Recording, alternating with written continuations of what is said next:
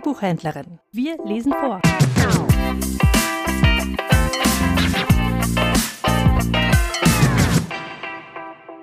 Hans Fallada, verliebt, verheiratet und fast kein Zimmer. Der Ober des Rheinsberger Hotels sah zweifelnd auf das junge Paar, das sehr junge Paar, denn auf den Meldezettel, dann wieder auf das Paar. Er rückte an seiner Brille, räusperte sich und sprach. Entschuldigen Sie, aber Sie sind doch richtig verheiratet. Natürlich, längst, antwortet Gerhard Grote, konnte aber nicht verhindern, dass er rot wurde. Rosa begleitete ihn dabei. Na schön, sagte der Ober, noch immer recht zweifelhaft. Wir sind nämlich ein solides Haus. Und welches Zimmer haben wir? fragte Gerhard Grote, der gern schnell dem Prüfblick entgangen wäre. Nummer sechs im ersten Stock. Also, wir gehen dann gleich hinauf. Es ist Ihnen doch recht so, Fräulein Täfelein. Ich meine, Rosa, ich will sagen. Nein, nein, erklärte gewichtig der Ober und wischte den Namen Grote von dem schwarzen Gästebrett. Ich möchte die Herrschaften doch bitten, lieber ein anderes Hotel aufzusuchen. Aber wir sind doch wirklich verheiratet, rief Gerhard Grote verzweifelt. Ich kann Ihnen unseren Trauschein zeigen. Und er reichte ihn dem Ober. Ach so, sagte der nach genauer Lektüre. Sie sind seit heute früh erst verheiratet. Ich bitte um Verzeihung. Den herzlichsten Glückwunsch des Hauses, und mit Schwung setzte er den Namen Grote wieder auf die Tafel. So geht es nicht weiter mit uns, Fräulein Täfelein, sprach Gerhard Grote in Zimmer sechs zu seiner jungen Ehefrau.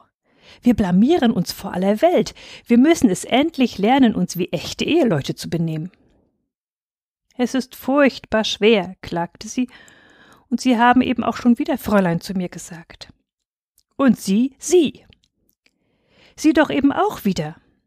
Und du auch. Sie sahen sich in die erhitzten Gesichter. Rosa, sprach er dann und fasste sie vorsichtig bei der Hand. Ich mache dir einen Vorschlag. Jedes Mal, wenn ich dich Sie nenne oder Fräulein Täfelein, muss ich dir einen Kuss geben. Und umgekehrt musst du mich küssen. Sie hatte die Augen gesenkt und antwortete nicht.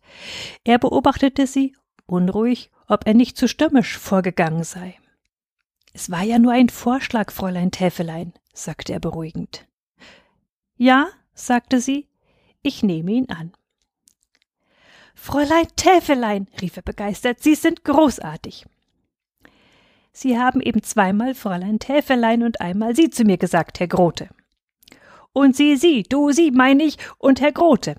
Ihre Augen lächelten, als sie sich ansahen. Ich fange mit dem Schuldenbezahlen an, rief er mutig, und willig legte sie ihre Arme um seinen Nacken. Nach einer recht langen Zeit, in der ziemlich viel Schulden abgetragen werden konnten, sagte er übermütig. Ich weiß nicht, ob wir's gerade so lernen, Rosa. Ich bin immer in Versuchung, sie zu dir zu sagen. Bloß deswegen.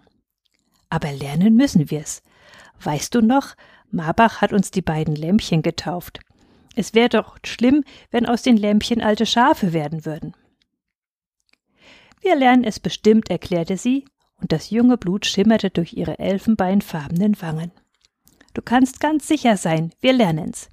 Ich meine, Sie lernen es, Herr Grote. Grote, Grote, Grote. Hast du gezählt? War's genug? Und nun komm, jetzt will ich dir meine Schulden bezahlen. Rosa. Fräulein Täfelein, bitte. Ich möchte gern, dass du immer Schulden bei mir hast.